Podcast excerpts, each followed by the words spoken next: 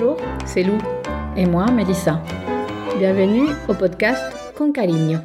Oui, évidemment, de la librairie franco-argentine Carigno, dans les quartiers de Belleville à Paris. L'idée est vous parler du métier de libraire, des livres, des écrivains, des événements autour de la librairie, des histoires d'ici et des histoires de là-bas. Ici, c'est Paris, France. Là-bas, c'est l'Argentine, l'Amérique latine.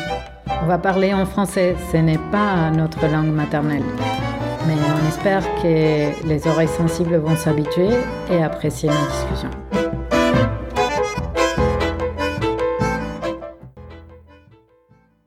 Bonjour. Bonjour. Bon, après avoir parlé pendant les six premiers épisodes sur le fonctionnement de la librairie, nous avons eu envie, pour cette nouvelle série, de vous parler des livres. La librairie Carignan, sa spécialité, c'est un petit rayon des, euh, livres en VO et en VF, euh, des littératures hispanophones et surtout latino-américaines.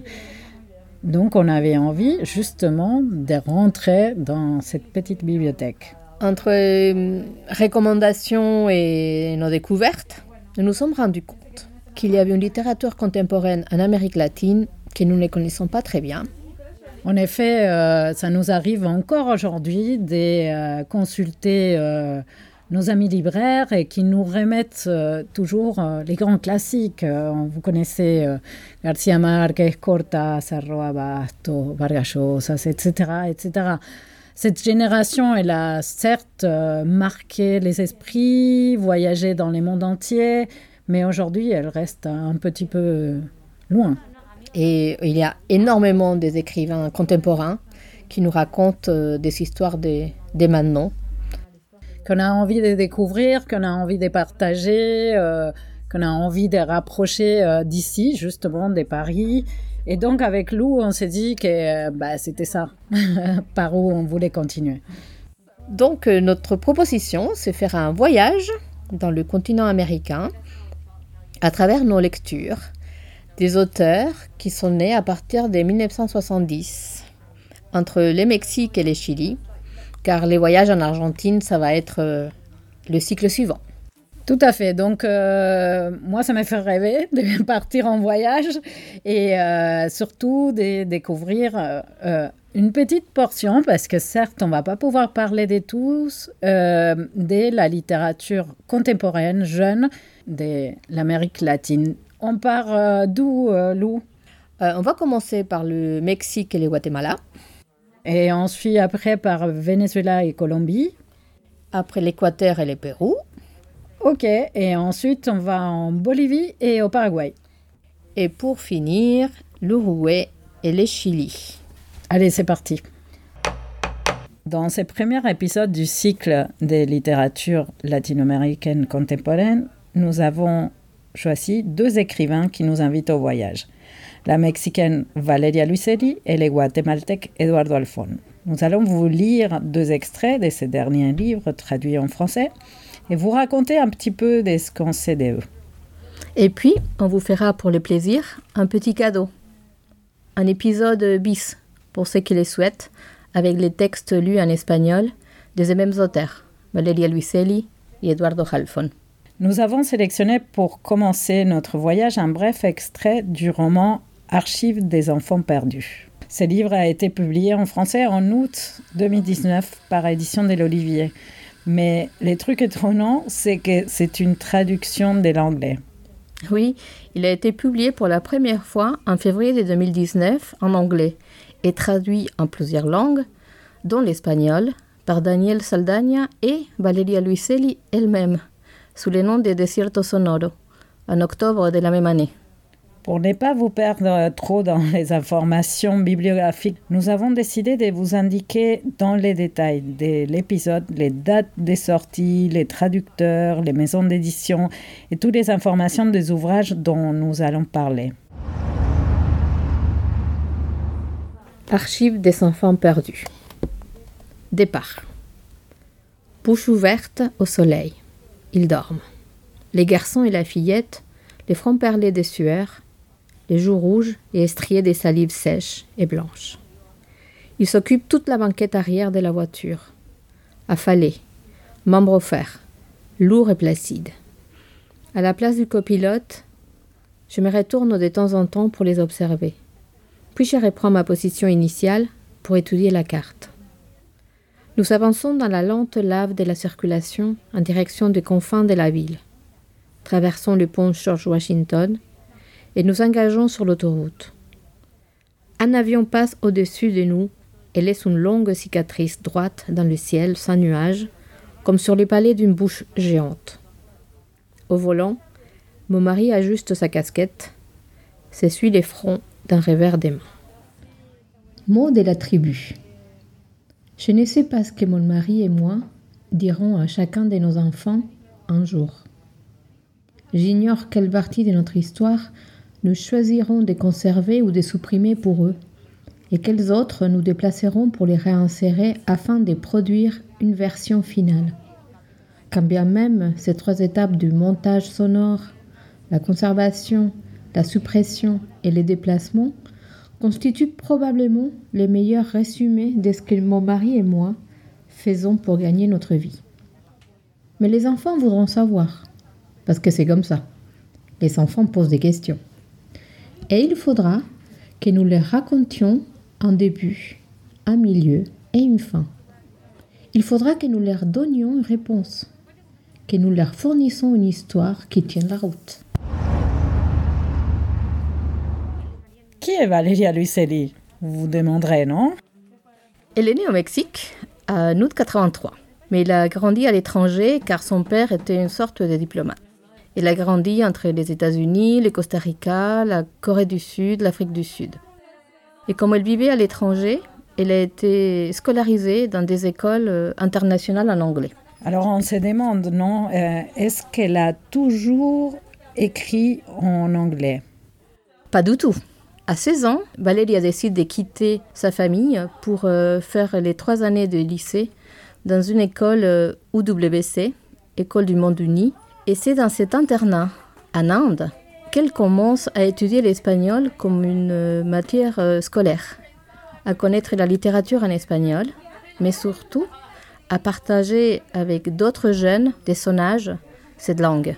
Après cette période, ses camarades de lycée partent pour la plupart étudier aux États-Unis ou en Europe, mais pas elle, qui à 19 ans a décidé de retourner au Mexique. Elle dit dans ses entretiens J'ai décidé de devenir mexicaine.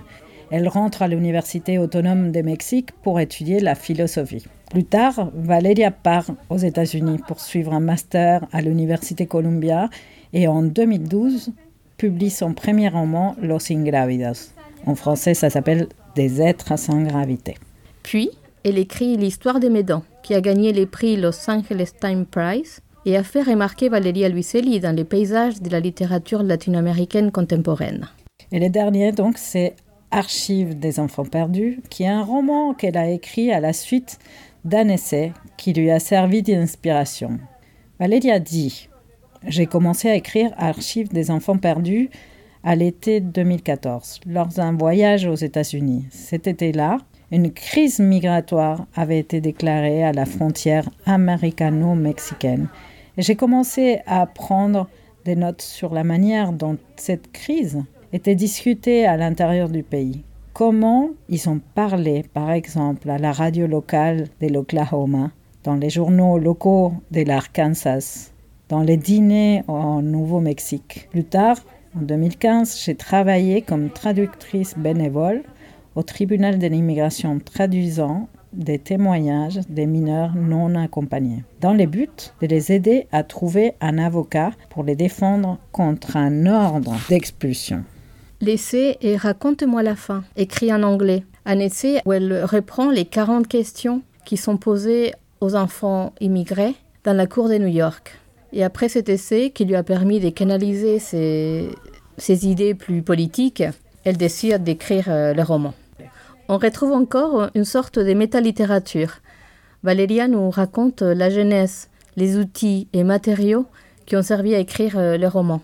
Il y a une famille particulière, une voiture, des boîtes d'archives, des livres, des chansons, des lieux, des polaroïdes, des frontières, des Indiens et des enfants migrants. Les pères et la mère sont documentalistes sonores. C'est l'histoire d'un voyage. La famille prend la route en direction du sud des États-Unis, les pères pour travailler sur les Apaches, la mère, elle veut voir de ses yeux la réalité de ce qu'on appelle la grande crise migratoire. Avec les États-Unis comme euh, toile des fonds, très présent, Valéria Luiselli aborde dans son roman différents sujets. Comment, au sein d'un couple, concilier les envies personnelles de chaque individu? Comment faire famille? Comment parler des atrocités du monde aux enfants? Comment les enfants s'approprient de ces histoires? Comment on s'inscrit dans un territoire? On vous recommande vivement tous ces livres. Hein. On adore en français ou en espagnol que vous pouvez trouver euh, bah, à la librairie Caligno. Nous continuons notre voyage, nous traversons la frontière et nous nous trouvons au Guatemala ou à Tokyo. On va voir. On va passer à notre écrivain guatémaltèque, Eduardo Halfon, on va vous lire les premières pages de son dernier livre sorti en 2020 qui s'appelle Canción, édité aussi euh, en français par Quai Voltaire, sorti en 2021 avec le même titre.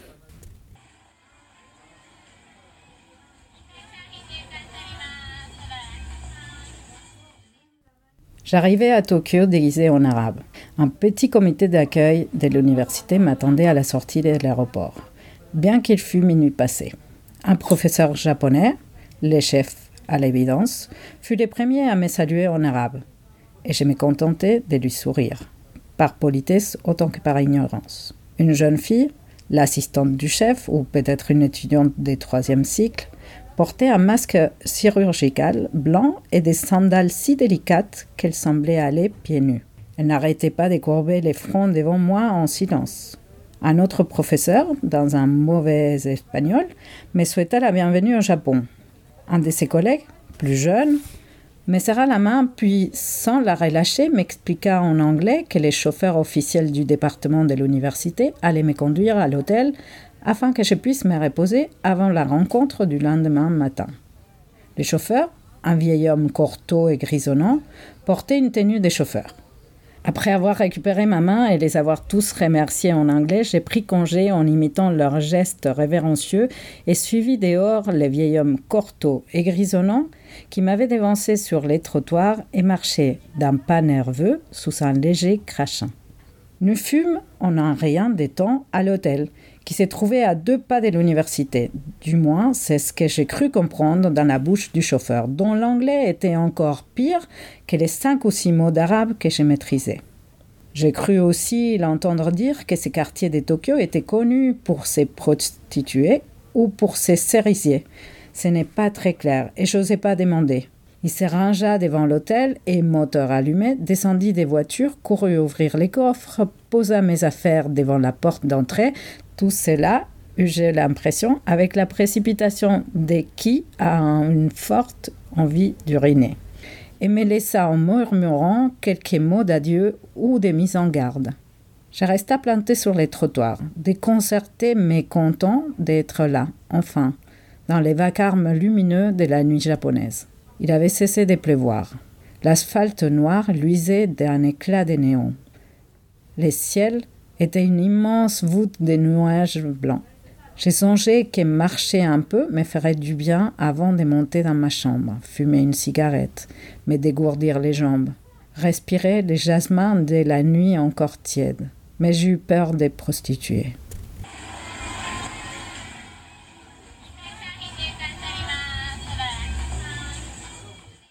Qui est donc Eduardo Alfon?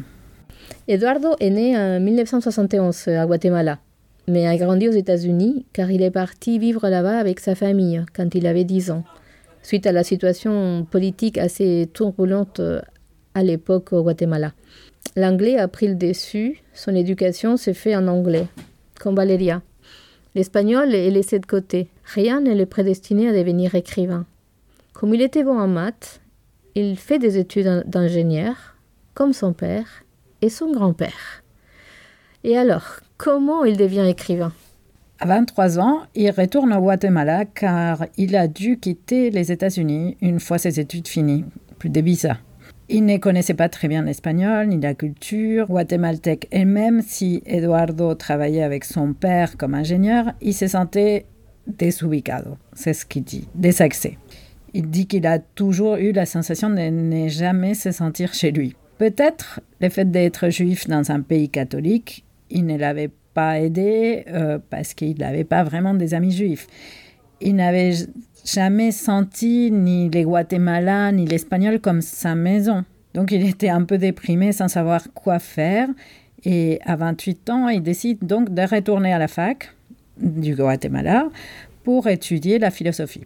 Parmi ses cours, il a des cours de littérature. Et là, il est tombé amoureux de la littérature. Il dit que la conséquence de beaucoup lire est d'écrire.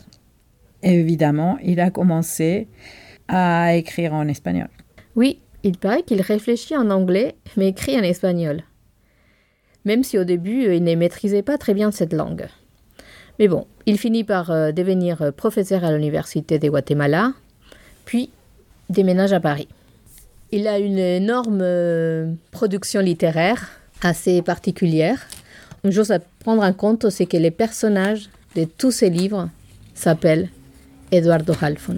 Et son dernier livre, Canción, sorti en 2021, écrit en anglais, c'est un truc un peu spécial. C'est-à-dire que jusqu'à là, l'anglais, c'était plutôt pour les commandes. Mais il s'était pas lancé dans une fiction en anglais. Canción, c'est un, nom assez particulier.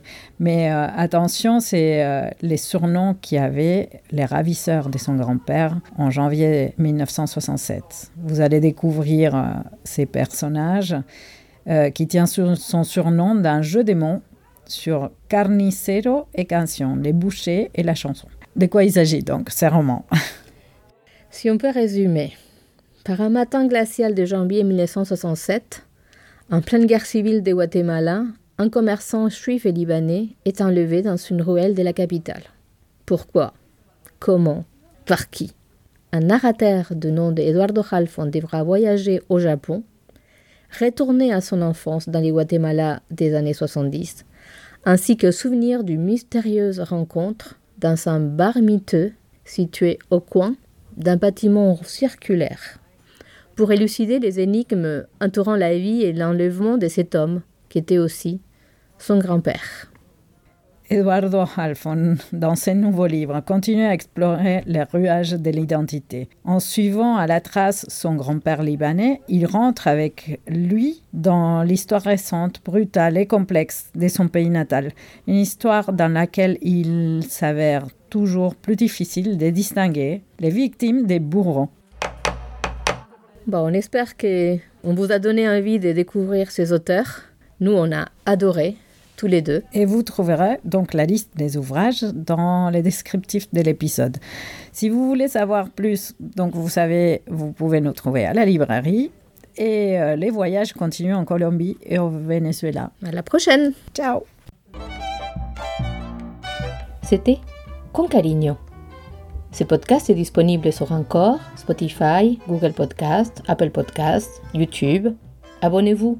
Et en attendant les prochains épisodes, passez à la librairie au 21 rue de Chalet, à Paris, métro Belleville, ou laissez-nous vos commentaires sur Instagram ou Facebook. À bientôt!